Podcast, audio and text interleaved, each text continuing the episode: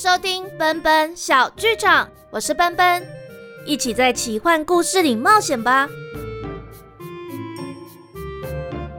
前三集说到，喜万是怎么从一个任性的小女孩，慢慢转变成一位懂得为人民思考的城主继承人。不过，当她和魔法师诺特踏上学习衣服魔法之旅，穿越那道金色瀑布的结界时，却失去对自己身份的记忆。就此在魔法世界住了下来，也成为奇幻仙子。这一集就带大家回到第二十五集四十年后的时间线。这时是玄剑国建立四百九十五年，以蘑菇森林重阅历纪年的话，则是在二六三一年。那不利斯的大公主渊羽为了唤醒奇幻仙子的记忆，所以跟索沃城的厨房女仆阿梅借了本食谱。让山顶上的美食家雪藏兔做了风肉，也真的让奇幻仙子想起自己还是喜欢波迪里奥的记忆，但这也让奇幻仙子陷入了昏迷，魔法师完全束手无策。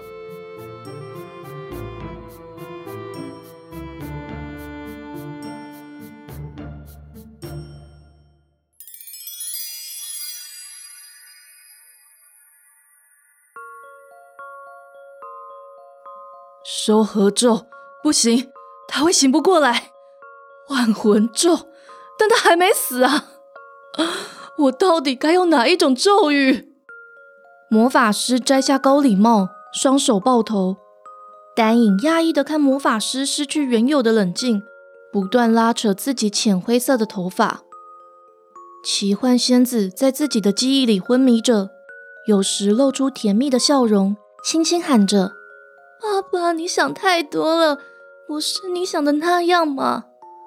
诺特，可以教我魔法吗？但笑着笑着，却流下眼泪来。缇娜姐姐，缇丽哥哥，你们什么时候会回来？妈妈，妈妈，你怎么都不醒来？不是说哈瓦节过后要好好教我的吗？奇幻仙子体内的魔力随着她的回忆不断往外释放，就像波纹一圈一圈的震着石屋不断的摇晃。在地面剧烈的晃动下，渊羽叠坐在奇幻仙子的旁边，拉着身上的披肩不断颤抖。他看到一圈银蓝色的光晕笼罩奇幻仙子，原本停滞的四十年岁月，还慢慢爬过奇幻仙子的脸庞。让奇幻仙子的眼角慢慢下垂，嘴边的皱纹变深了，手上还显现一点一点的斑点，整个身躯暗淡了一点，好像快被光晕吞噬。渊羽慌张的想拍拍奇幻仙子的手，但那圈光晕却像保护罩，让他无法碰到奇幻仙子。奇幻仙子，你赶快醒过来好不好？我想要带你回到索沃城。丹影想拉渊羽起来。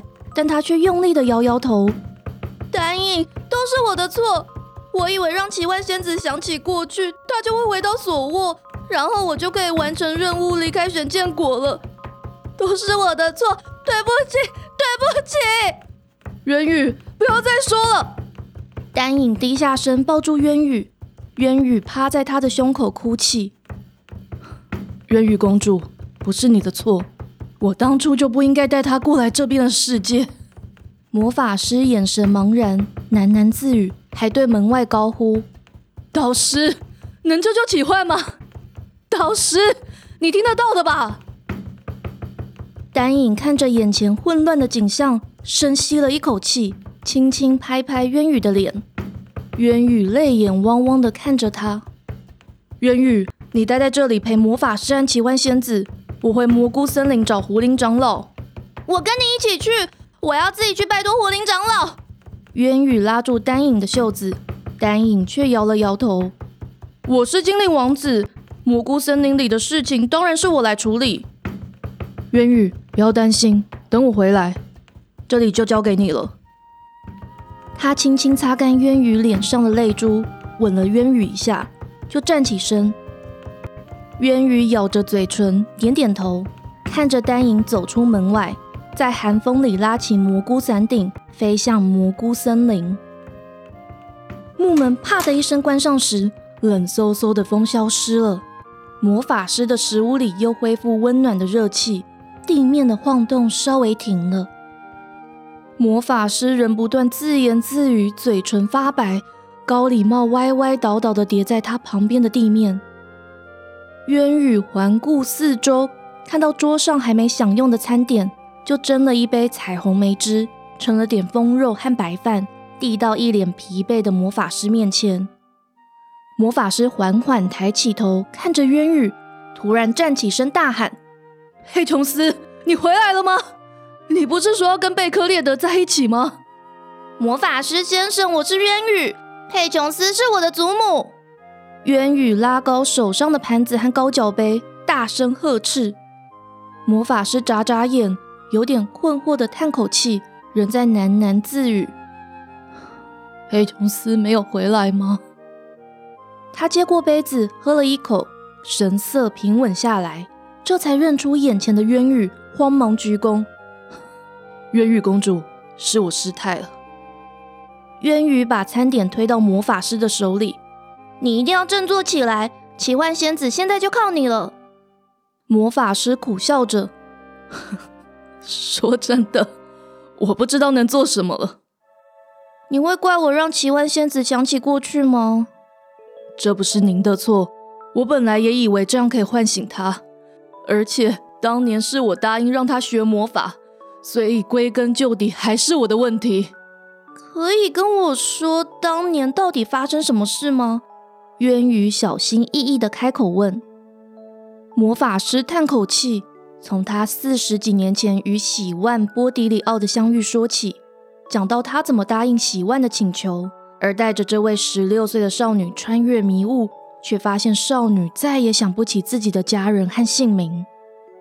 胡林长老后来告诉我，那道迷雾是古代的精灵长老寻者瑟琳设下的魔法结界。只要在人类世界学过魔法，又没有带着魔法心物，就穿越迷雾，跨越山脉，必会被魔法吞噬掉当下最在意的情感。也许对奇幻来说，他最在意的就是家人吧。只是学习魔法必有代价，我也是因为抛弃部分的过去，换取更强大的魔力，所以才记得最珍贵的回忆。那奇幻仙子当初学衣服魔法前。知道会付出代价吗？渊羽好奇的问。应该只学一种魔法不会有问题。我本来是这么想的。说真的，我也不想看到启幻这样受苦。但是渊羽公主，魔法师叹口气，我真心希望您可以跟丹影王子在一起。所以只要有任何让您在这个世界多留一天的方法。我愿意在奇幻不受苦的前提下付出任何的代价。魔法师说着，地面突然又开始晃动，渊羽得要扶着桌面才能保持平衡。原本在壁炉里的月红晶石就飘向空中，紧接着屋子正中央的寒霜之星散发阴冷的白光，上头的玻璃罩就自己掀开了，一火一冰的石头在空中相遇，急速旋转。绽放出特别刺眼的光芒，奇幻仙子的身体就慢慢漂浮起来，下方形成一道魔法阵，身影也越来越淡。魔法师赶紧放下手中的盘子和高脚杯，张开双臂念念有词：元素、水元素相遇合璧成相识，竟然相识必相。他双手一挥，月红晶石和寒霜之心在空中旋转的速度变慢了。散出的魔力却让架上的药水瓶上下跳动，木雕作品也突然好像活了过来，在木架上相互追逐，发出无声的呐喊。连桌上的长柄锅、地上的地毯、墙上的壁画都好像醒了，不安地摇动着。渊羽退了一步，在屋子里闪躲失控的物品。魔法师奋力抵抗无形的力量，脸上露出痛苦的表情。像是一位无力与技艺超群的乐手相互抗衡的指挥，只能任由乐曲分崩离析。他的身体一下被跳动的药水瓶拉动到右边，一下又被拉扯到后侧，差点撞到摆满木雕作品的层架。奇幻仙子在魔法阵里几乎完全失去了意识，不再念念有词，脸上却露出安详平静的笑容，轻轻喊了声：“我还可以再叫你诺特吗？”魔法师想大喊，却因为全身的力量都抵抗着突然失控的魔法元素，而说不出话来。奇幻仙子，反倒是渊羽叫出声了：“雪藏兔做的风肉真的很好吃哦，你赶快醒过来，我们一起吃，然后一起为所握。”奇幻仙子好像听到了，又露出痛苦的表情，但声音清晰了一点：“妈妈，你做的菜都好好吃哦，阿美姐不要担心我。”我不久后就回来了，你要好好照顾爸爸。爸爸，爸爸，我我快回家了。爸爸，爸爸，为什么我找不到你？啪的一声，魔法师用力的拍了一下双手，终于顺利抵抗各种魔法元素的拉扯。药水瓶安静了下来，木雕作品的动作也越来越慢，跑在后头的就撞到站在前面的木雕动物。壁画和地毯扭动了几下，也陷入了沉睡。奇幻仙子慢慢落回地面的魔法阵，身影忽明忽暗，脸上的皱纹越来越深。月红晶石和寒霜之心仍在空中旋转。渊羽感到一阵热又一阵冷的风扫过眼前。魔法师疲倦的叹口气，捡起高礼帽。魔力要消失了吗，导师？我到底要怎么保护他？一个洪亮的声音就在门外响起：“诺特，你能维持冰元素和火元素的平衡，很好，很好。”木门只来得及打了个哈欠，啊还以为敲门啊，你就被往旁边推开了。胡林长老威风凛凛的出现在门口，背上的金色细长翅膀拍动着。几只蘑菇精也又蹦又跳的跟在胡林长老的后面跑进屋子里。丹影皱着眉头，一拐一拐的进了门，低下头，好像要吐出来了。渊羽赶快跑到门边扶住他。丹影勉强开朗的说：“没没事，只是我一路被风吹回蘑菇森林，又第一次体验瞬间移动的魔法，所以现在有点站不稳。”胡林长老走到奇幻仙子面前，手在银蓝的光照外比划了几下，光芒慢慢聚拢成一颗圆球，在胡林长老的手上转动着。果果用强壮的左手撑起奇幻仙子的头，姑姑带着几只蘑菇精枕在奇幻仙子的后脑勺，草草指挥其他的蘑菇精围在奇幻仙子的旁边，手牵手。唱着只有蘑菇精才听得到的曲调，让奇幻仙子慢慢漂浮起来。底下的魔法阵渐渐缩小了。胡林长老转向魔法师，严肃地问：“留是不留？”魔法师轻轻点了点头。胡林长老就将银蓝色的圆球推向奇幻仙子的额头，银蓝色的光芒从额头一路往脖子延展开来。蘑菇精们松了手，往后退开。奇幻仙子也落回地面，身影也变清晰了。月红晶石这才回到壁炉里，寒霜之心也落回屋子正中央的玻璃罩内。胡林长老吐了口气，摆摆手，招来一张椅子，跌坐在上头。还好丹影王子找我找得快，不然这冰与火的元素不知道还要失控几次。但我也有点老了，得要仰赖蘑菇精穿越山脉的魔法。只是魔力和记忆只能取其一，这记忆是暂时换不回来了。渊宇忍不住问：“一定要有魔力才能待在这里吗？”胡林长老抬起眉毛看了他一眼，又转向魔法师诺特：“你什么都没说吗，导师？”你那时也说不知道。胡林长老看了看丹影，又紧紧盯着渊羽。魔法是精灵之神送给精灵们的礼物，但也只有少数的精灵才有这种天赋。照理说，没有魔法的人类是没办法长久待在这里的。施救先生也说过类似的话，但我不能以没有魔法的身躯住在蘑菇森林里吗？胡林长老没有回答，凝视木架上叠成一团的木雕作品。丹影握紧了渊羽的手，渊羽有宝盒啊，如果让他学点简单的魔法，不就可以长久留在这里了吗？殿下，您愿意见渊羽公主忘掉与自己过去有关的事情吗？或是像魔法师一样丢掉自己的姓氏？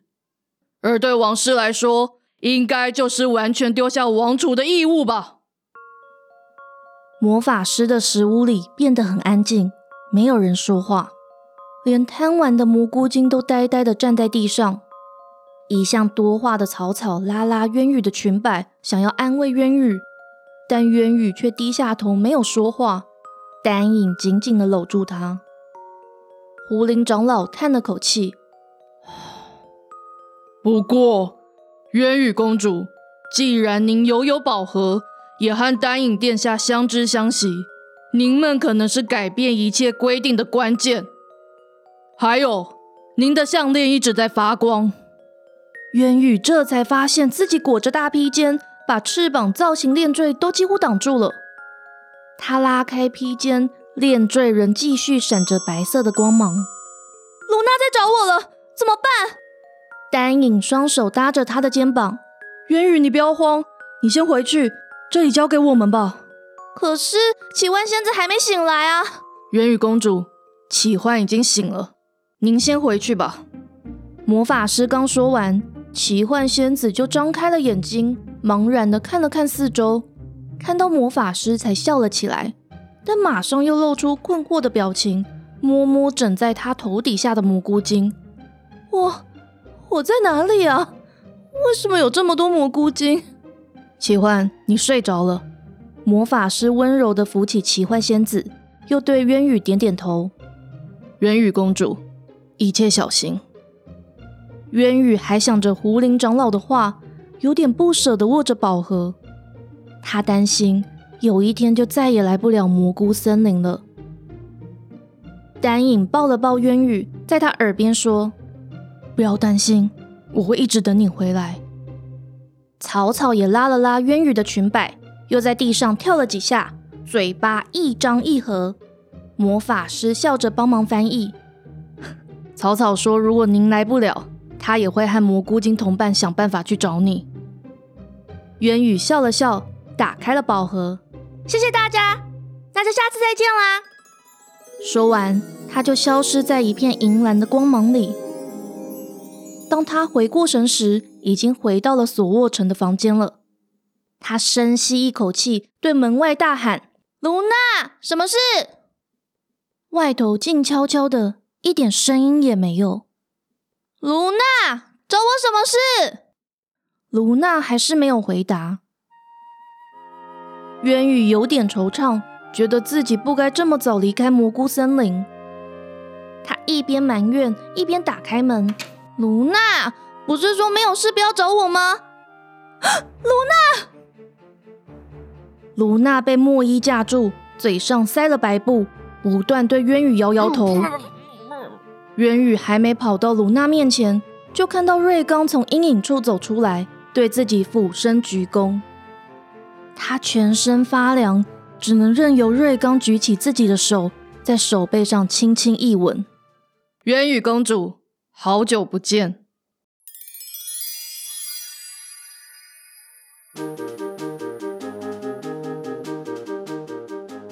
这一集的故事就到这里结束喽。没想到瑞刚王子再一次出现在索沃城，卢娜还受到莫伊的攻击，渊羽要怎么应对呢？想知道后续，请记得订阅奔奔小剧场。新加入的朋友可以从第十四集《来自玄剑国的挑战》。听到玄剑国王子瑞刚初登场的故事，认识这位剑术精湛但脸上总是挂着不怀好意笑容的角色。另外，有关于瑞刚质问渊羽宝盒的事情，可以收听第十八集《消失的宝盒》和第十九集《前往边境之城》哦。这一集的故事我也是第一次在录音室录音的，是在耳瓜录音室里面录的，也不知道大家对于音质有什么样的看法。那如果对于故事或是音质有任何想法的话，也欢迎在 Pocket 平台、YouTube、Facebook 和 Instagram 上面留言给我。喜欢故事也欢迎赞助奔奔吃一顿蘑菇点心哦。下一周是新年特辑，我邀请了一位神秘来宾，也会带大家跟主要的角色一起围炉，那就先预祝大家新年快乐我们下次见。奔奔小剧场下回待续。